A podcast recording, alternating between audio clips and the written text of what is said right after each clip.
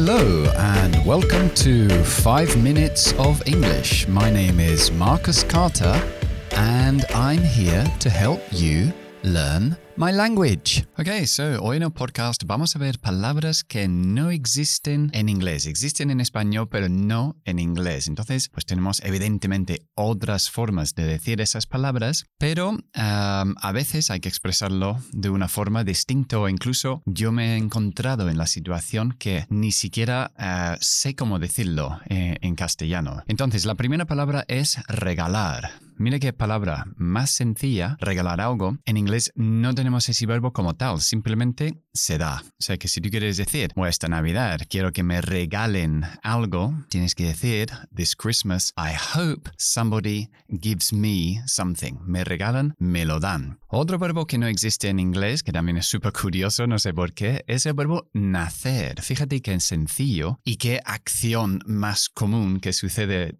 en la humanidad y no tenemos una forma de expresarlo. Entonces sí que está el verbo born, pero es la madre quien hace ese verbo. The mother bears a child. Entonces, siempre utilizamos ese verbo en la pasiva y decir to be born. Por eso decimos I was born. La traducción de born en realidad sería como decir yo fui parido, ¿no? I was born uh, at that time. Otro verbo que mm, se utiliza muchísimo en castellano y no existe en inglés es el verbo estrenar. Es súper curioso porque es un verbo muy bonito para decir acabo de estrenar mis nuevos zapatos o algo así. Pues en inglés no tenemos forma de hacerlo. Tienes que decir I am, por ejemplo, esa frase, acabo de estrenar unos zapatos. Pues en inglés dirías I have just worn these shoes for the first time, por primera vez. No hay otra forma de hacerlo. Si no existe lo que es el estrenar. Bien, otro verbo es trasnochar. Trasnochar es un verbo súper uh, super chulo en castellano para utilizar. Anoche tuve que trasnochar y en inglés no lo tenemos. Entonces simplemente decimos quedarse despierto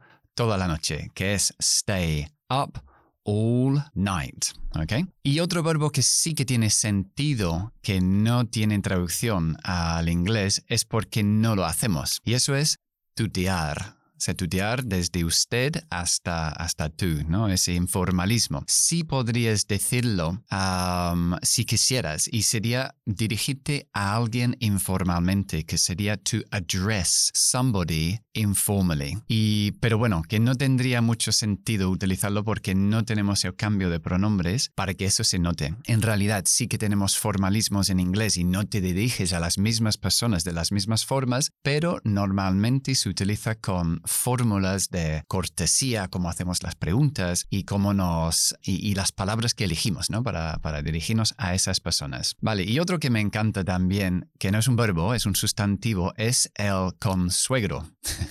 el consuegro, que es, eh, pues, el padre de la mujer de mi hijo, ¿no? Entonces, en inglés, no sé por qué, pero no tenemos palabra para esa persona y simplemente decimos um, my son's wife's father. He dicho simplemente porque tampoco es tan simple para decir eso, pero es utilizando el genitivo sajón, que en inglés sabes que es el possessive case que decimos nosotros, poniendo apóstrofe S al final de la persona y después lo que le pertenece y no siempre es un objeto que le pertenece a esa persona, sino que también puede ser relaciones familiares, como en este caso. Entonces, my son's wife's father. El padre de la mujer de mi hijo es el consuegro. Ok, y el quote para hoy es uno que me gusta muchísimo, es de James Cameron. Si no lo conocéis, pues el director de cine de Avatar y de Titanic. Pues bueno, una persona con muchísimo éxito en el mundo cinematográfico. Y él dice, If you set your goals ridiculously high and it's a failure, you will fail above everyone else's success. So if you set your goals, si marcas tus objetivos ridiculously high, increíblemente alto, and it's a failure, es un fracaso, y es un fracaso, you will fail above everyone else's success. Fracasarás por encima del éxito de todos los demás. Fijaos en eso de everyone else. Everyone else es todas las otras personas. No solemos decir all the other people, decimos everyone else. Los, el resto de las personas. Everyone else's, apóstrofe S, success. Ahí lo tenéis. Ok, recuerden que estoy en TikTok, en Instagram y también tenemos dos grupos más nuevos donde está Tribu, que estamos en Telegram y estamos también en WhatsApp, uniendo ahí un gran, ah, una gran comunidad de personas que quieren aprender inglés por si os apetece. Y si no, pues aquí estaremos como siempre en el podcast todos los días. Hasta entonces.